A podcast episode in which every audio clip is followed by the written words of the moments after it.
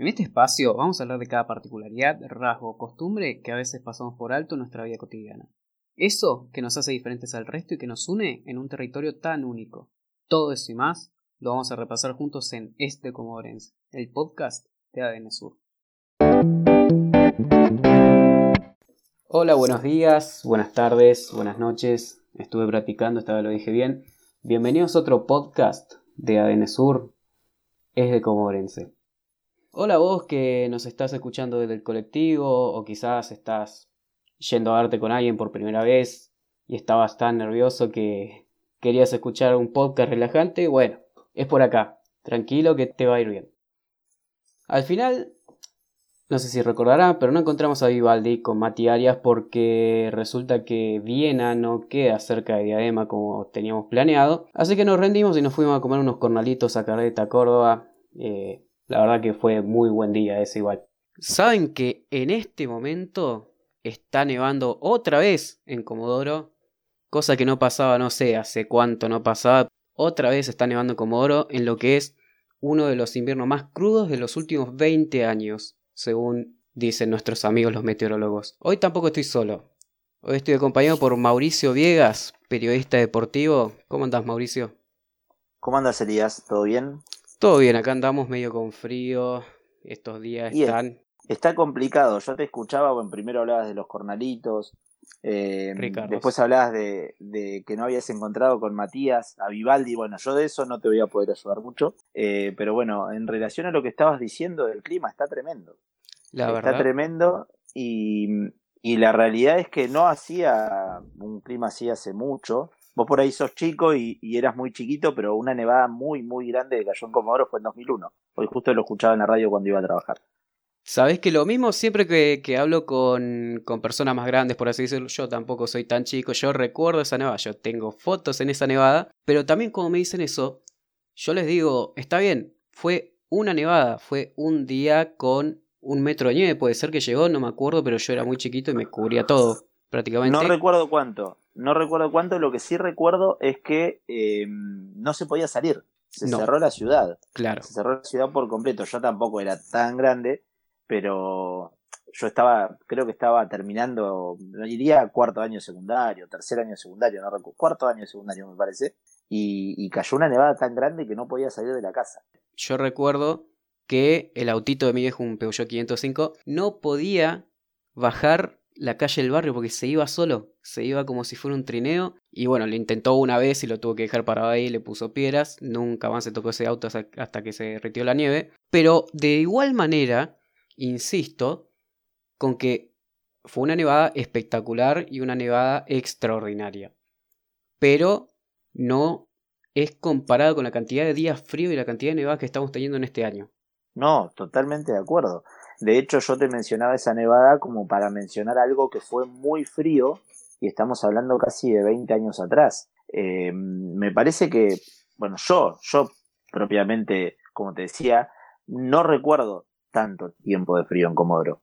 de hecho, me sorprendió los últimos días. Uno, creo que fueron tres o cuatro días, arranqué a la mañana y hacían en la ciudad 7 grados bajo cero. O sea, para Comodoro es muy frío. Eso es una locura. Para mí es una locura. Yo eh, frío acá en Comodoro siempre hubo.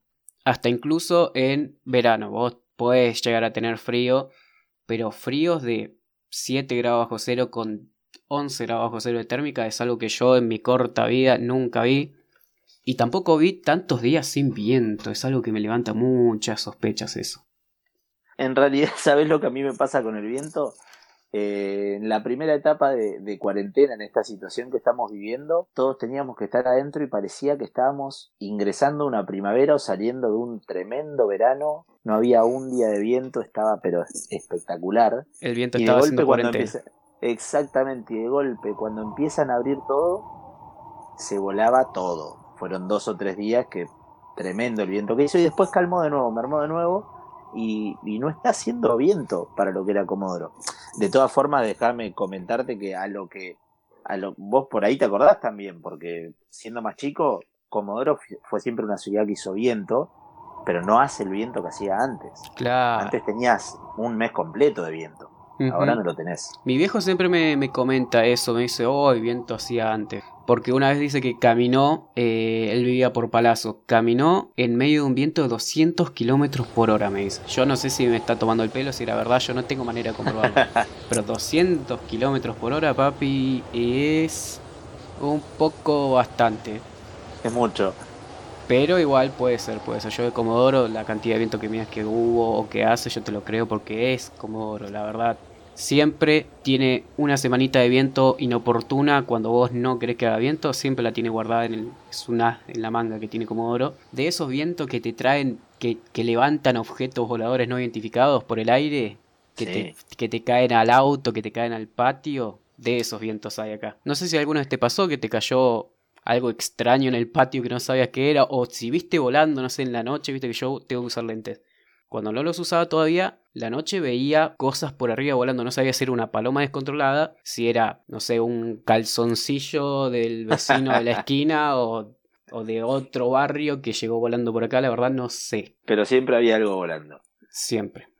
Sí, mira, en, mi caso particular lo primero que se me viene a la cabeza ahora es que, bueno, cuando yo me estaba por venir a vivir donde estoy viviendo ahora, había una casa, una segunda planta en construcción al lado, se levantó un viento tremendo y se cayeron todas las chapas al patio, a mi patio, de donde vos decís, eh, menos mal que no había nadie en ese momento. Claro. Y, y, como eso, bueno, uno que vivió siempre en Comodoro, que sabe que si, no hay viento no es Comodoro, eh, después lo que son carteles, carteles que se han caído por el viento, ves que se, que se está cayendo un cartel en un momento de hace mucho viento. Eh, sí, eso, eso, me ha pasado. De lleno me, me, toca lo que te comentaba de las chapas.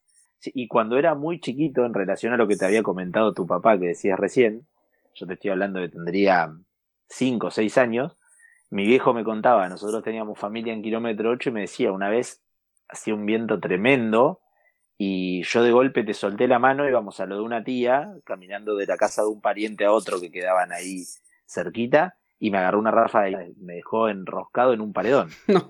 ¿Viste? Eh, eh, pero bueno, era chiquito, ahora me agarró un viento, no me vuela. Claro, claro, claro. pero, pero sí, sí, ahí tenés otra, otra anécdota que yo no la recuerdo, pero me la han contado. Yo siempre fui de gran porte, por así decirlo, gran tamaño corporal, entonces a mí nunca me volvió el viento, pero he visto cuando era chiquito también íbamos caminando con, con vecinitos por el barrio, una vecina que era bastante flaquita, que era un palito, una ráfaga se la llevó se la, la hizo volar un poco y nosotros quedamos así asustados y ella se levanta y se empieza a reír. No pasó nada acá, pero nosotros pensábamos que se iba con el viento y que pasaba a ser un pájaro ahora.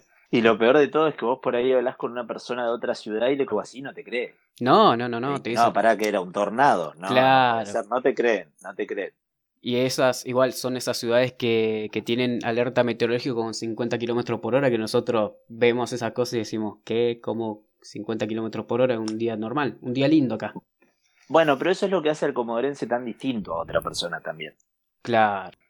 cada, eh. cada, ciudad tiene sus particulares. Nosotros, podemos, nosotros le hacemos honor a la frase contra viento y marea, porque literalmente vivimos contra el viento y muchas veces también contra la marea también. que viene en cada manejada. Nosotros estamos acostumbrados a un viento tremendo, estamos acostumbrados a algo de frío, no tanto como este invierno creo yo, pero no estamos acostumbrados y no estamos preparados para lluvias. Y la ciudad no está preparada tampoco.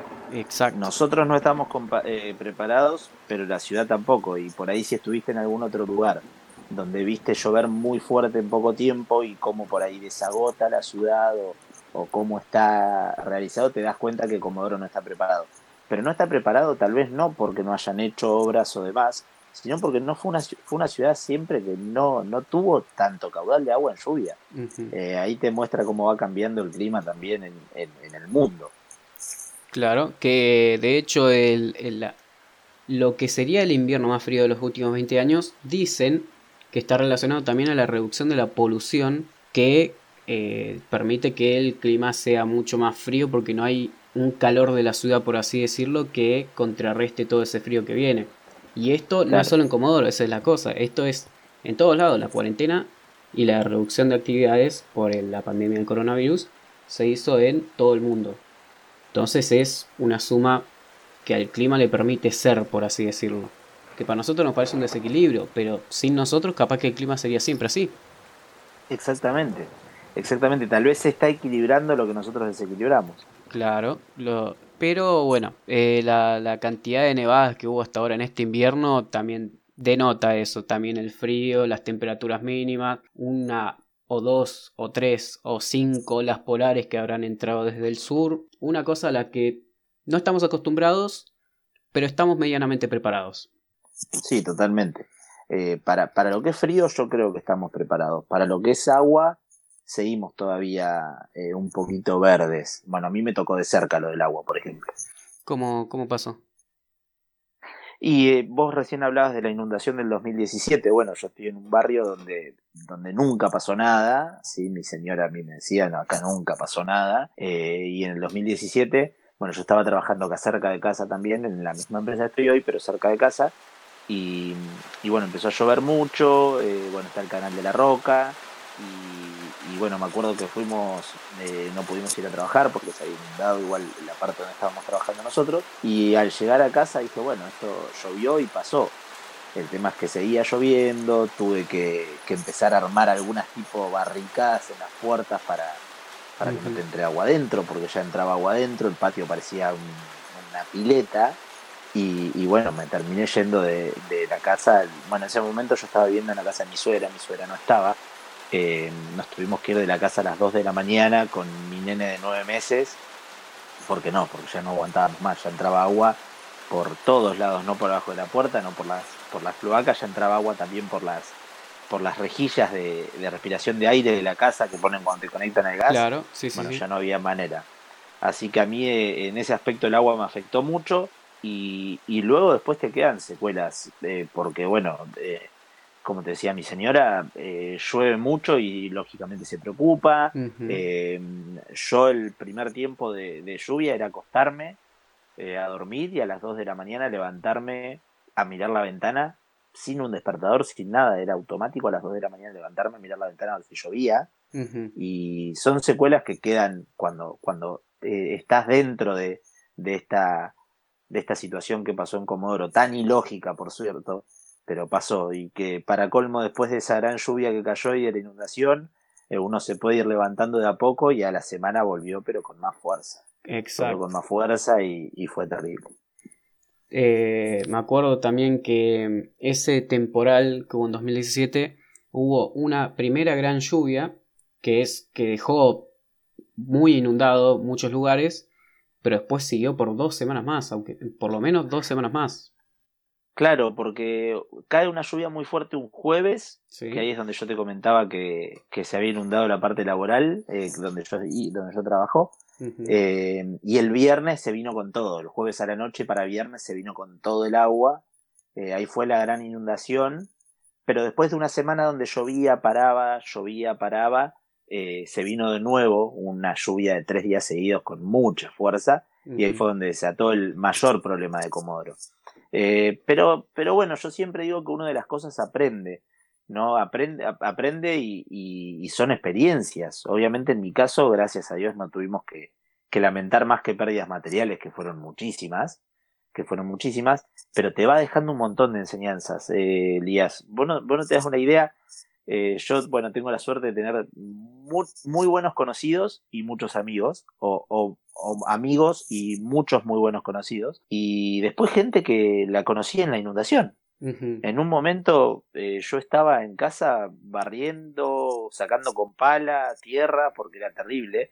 La primera inundación me acuerdo que el primer día, ponele como mucho el segundo, éramos como 20 personas paliando en casa. Mm. Y había gente que yo no conocía pero era el amigo de un amigo que se había enterado de la situación y que vino a darnos una mano. Y la gente, los vecinos no podían creer cómo, cómo laburábamos. Era terrible y gente que no tenía la necesidad se podría haber quedado en su casa pero fue totalmente solidaria, totalmente solidaria, y eso también te ayuda a vos cambiar, ¿no? Porque yo me acuerdo que, después de esa primera semana, antes de que se venga la segunda inundación, eh, yo tengo un amigo que venía siempre a darme una mano, siempre, él venía con su carretilla a las siete y media de la mañana, yo estaba en la casa tratando de empezar a armarme de, de fuerza para seguir con sacando barro, y él venía con su carretilla, me daba una mano, y me acuerdo que un domingo me dice, che, se está arreglando a llover de nuevo, ¿vas a ir a, tu casa a limpiar? Le digo, no, vamos a ensuciar lo que ya limpiamos. Le digo. Me dice, bueno, yo le voy a dar una mano a una gente que está en, Bellavista, que no tiene leña, nada, pasame a buscar que yo voy con vos. No, quedate descansando si estás, pero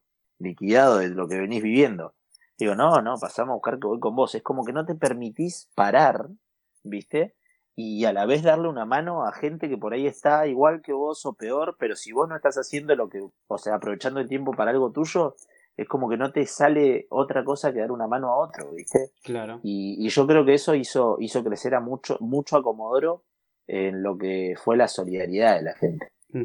Eh, yo creo que eso fue, fue muy bueno para la ciudad. Ahí nos dimos cuenta, sí, muchas personas eh, o confirmamos eh, ese sentido de pertenencia que tiene el comodorense con su ciudad, con sus conciudadanos, de la, la, lo que era ver a tanta gente caminando con palas en la calle, ver tantas máquinas, ver tantas camionetas ayudando a otras personas a sacar autos del barro, la cantidad de servicios gratis que se prestaban en ese momento, me acuerdo, hay mecánicos que se ofrecían a ayudar a esa gente que le había quedado el auto abajo de la, del agua y del barro.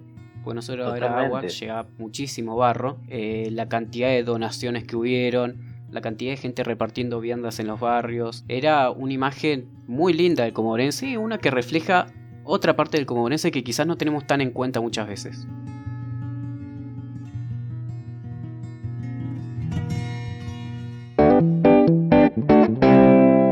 Gracias por acompañarnos en Es de Comodorense. Soy Elias Barakian y podéis seguirme en www.adnsur.com.ar.